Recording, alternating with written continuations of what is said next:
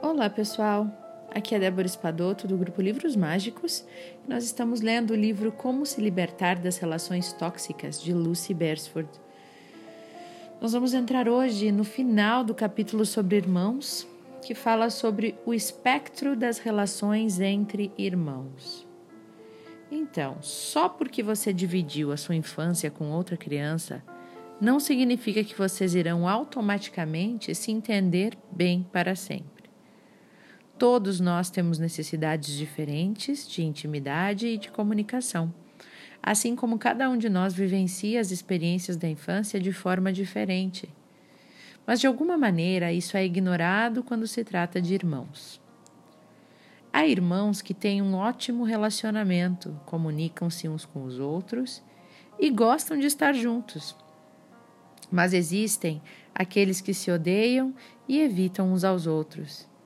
E para alguns relacionamentos tóxicos, evitá-los é o melhor caminho para todos os envolvidos. Mas entre, entre, mas entre esses dois extremos encontram-se os irmãos que só têm contato nos eventos familiares ou quando seus respectivos filhos estão brincando juntos. São gentis, civilizados, mas não se esforçam mandam cartões nos aniversários e outras datas, e aqueles que dormem no mesmo quarto quando há encontros de família, mas mal se falam. É sempre possível aperfei aperfeiçoar-se, se é isso que você deseja. Eu aconselho meus pacientes que têm irmãos a avaliar, primeiramente, se desejam. Desculpa, eu vou ler de novo que eu não entendi aqui. É sempre possível aperfeiçoar-se se é isso que se deseja. Eu aconselho os meus pacientes que têm irmãos a avaliar. Avaliar o quê? Primeiramente, se desejam melhorar aquela relação ou não. Se o desejo for autêntico, é só descobrir o melhor caminho. Pode ser escrever uma carta, um e-mail, uma mensagem, ou ter uma boa conversa, ligar para o irmão, chamar para sair, para conversar, para almoçar. Se inventamos desculpas, nós adiamos as ações ou culpamos o outro. Talvez no fundo do nosso coração nós não estejamos tão dispostos assim a mudar, né? Quando a gente bota desculpa no, em alguma coisa ou bota a culpa no outro, é, mas com ela não tem jeito não não tem como melhorar aquilo ali. Não, é que se fosse, se a pessoa fosse diferente, quantas vezes a gente não fala isso, né? Não, se ela fosse diferente, até eu tentaria, mas desse jeito, desse jeito não tem como não. Né, gente, ou não, acaba sendo muito difícil, porque nesse momento da vida não dá, porque, né?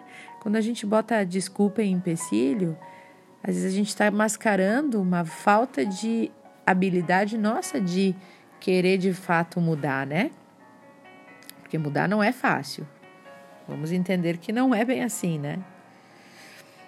Muitos irmãos descobrem que a morte iminente de um dos pais pode atuar como um gatilho para o relacionamento entre os irmãos, para que ele avance para uma nova fase.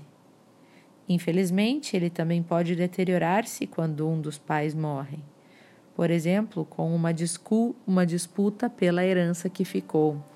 Tem casos assim, né? Todavia, muitas pessoas descobrem que dividir a experiência do luto por um dos pais ou qualquer outro membro da família pode gerar boa vontade, pode gerar calor e afeto para que a relação seja aprimorada e reforçada. Nessa parte, o suporte que um irmão pode te dar pode ser bem, bem importante. Não é apenas nos romances, nos filmes e nas novelas que os irmãos que sempre consideramos as ovelhas negras das famílias, né, voltam mudados, ou que nos corredores dos hospitais irmãos tenham conversas profundas, nas quais vários sentimentos são expostos e o ambiente deteriorado há décadas acaba se purificando. Qualquer que seja a sua idade, tentar negociar um caminho que leve a algum relacionamento com um irmão nunca é energia desperdiçada. Ao contrário, é uma grande lição de vida para aprendermos a viver em um mundo repleto de outros indivíduos que irão competir conosco. Então, pessoal, esse é o encerramento deste capítulo todo sobre irmãos. Acho bem interessante porque a gente acaba tendo essa relação dos irmãos às vezes como garantida, né? Ou como algo que está ali, que não precisa trabalhar, que, que, não, que a gente só ou só reclama, né, daquilo ali, mas nunca resolve, nunca tenta transformar em uma relação de paz. Fica naquela coisa ali meio meio ruim, meio competitiva muitas vezes, quando poderia ser lá um suporte, um ombro amigo, alguém que a gente pudesse confiar. Mas uma coisa bem interessante que eu acho que ela traz, essa autora, no livro, e é uma coisa que faz a gente refletir, é que a gente não é obrigado, né? Eu acho que todo livro traz isso, relações tóxicas. É, não é uma questão de bondade eu ficar me relacionando com pessoas que me fazem mal. Né? Quando a nossa vontade for legítima, de querer estar num nível diferente, de querer se purificar, de querer se distanciar de certas situações, de certas pessoas que nos colocam para baixo ou que despertam na gente, são gatilhos, né, negativos que despertam na gente o nosso pior. Não que a gente não possa também se esforçar para lidar com aquelas situações, olhar para elas como desafios que possam nos fazer melhorar também, né? E não simplesmente abrir mão delas e ponto final. Agora, eu acho bastante interessante essa proposta da autora de nos dizer que a gente tem essa escolha de olhar para amigos, olhar para irmãos, olhar para familiares olhar para eles e se nos darmos o direito de escolha, não, essa pessoa não está mais acrescentando nada para o caminho que eu quero seguir. Pode parecer egoísta, né? Ah, eu só estou pensando em mim. Mas no fim das contas, a gente só tem uma pessoa no mundo que a gente tem que fazer feliz.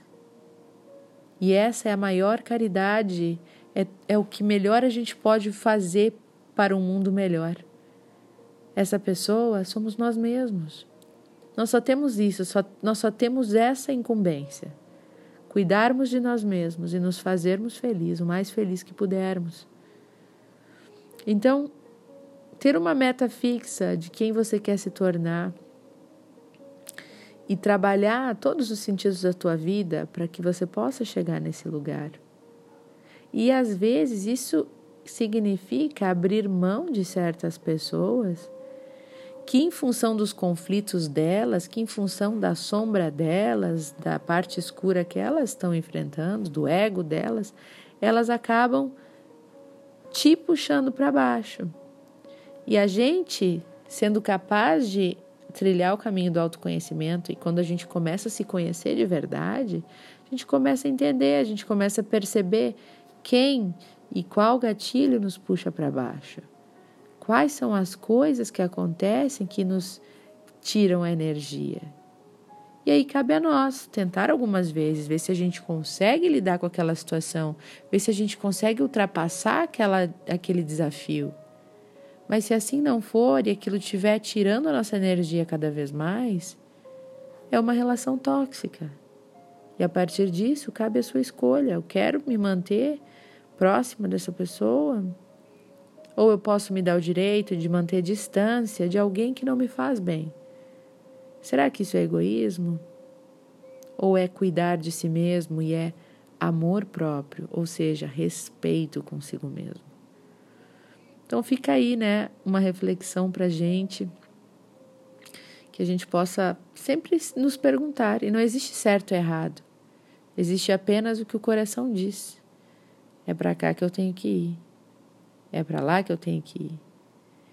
E quando a nossa decisão está muito baseada no que os outros vão pensar, você pode ter certeza que isso é ego. Porque o ego ele faz isso. O ego ele quer estar tá preocupado com o que eu tenho, o que eu faço, quem eu, qual que é a minha a posição social, se eu sou bonita, se eu sou feia, se eu tenho dinheiro, se eu não tenho quem, qual que é o meu cargo, qual que não é, quem é a pessoa que eu, que eu ando junto, quem que não é. Então, quando a nossa, nossa decisão, isso é uma boa pergunta, né? Estou decidindo alguma coisa. Se pergunte se essa decisão tem a ver com o que as pessoas vão pensar ou não.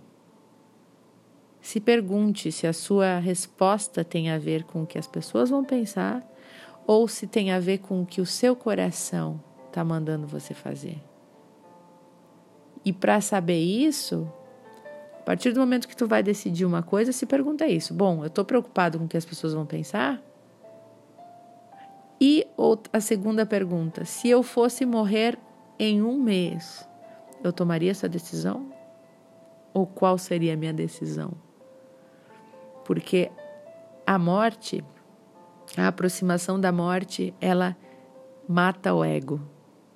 Vocês já viram pessoas no leito de morte que elas mudam completamente? Que elas não estão mais preocupadas com dinheiro, que elas não estão mais preocupadas com o que elas erraram, com o que as pessoas falaram delas. Elas estão preocupadas com uma única coisa. Só com uma coisa. Com as pessoas, com o amor que elas deixaram, com as pessoas que viveram com elas, com os momentos felizes que elas tiveram, com as coisas mais simples. A, a aproximação da morte elimina o ego. Então, essa é uma boa pergunta de se fazer. Eu estou escolhendo essa decisão, estou indo por esse caminho porque é o que eu quero realmente ou eu estou indo porque as pessoas esperam que eu faça dessa forma? E se eu fosse morrer em um mês, o que, que eu decidiria? Eu iria por esse caminho mesmo ou iria pelo outro? Acho que isso explica um bocado, né? E nos ajuda um bocado também. Bom, pessoal, esse é o áudio de hoje. Se me deixar aqui, eu falo mais um monte. Espero que vocês tenham gostado de ouvir sobre isso. E o próximo capítulo vai falar sobre parentes. Ó, oh, vamos falar sobre a parentaiada aí, né? Vai ter coisa bem interessante vindo por aí. Beijo grande e até o próximo áudio.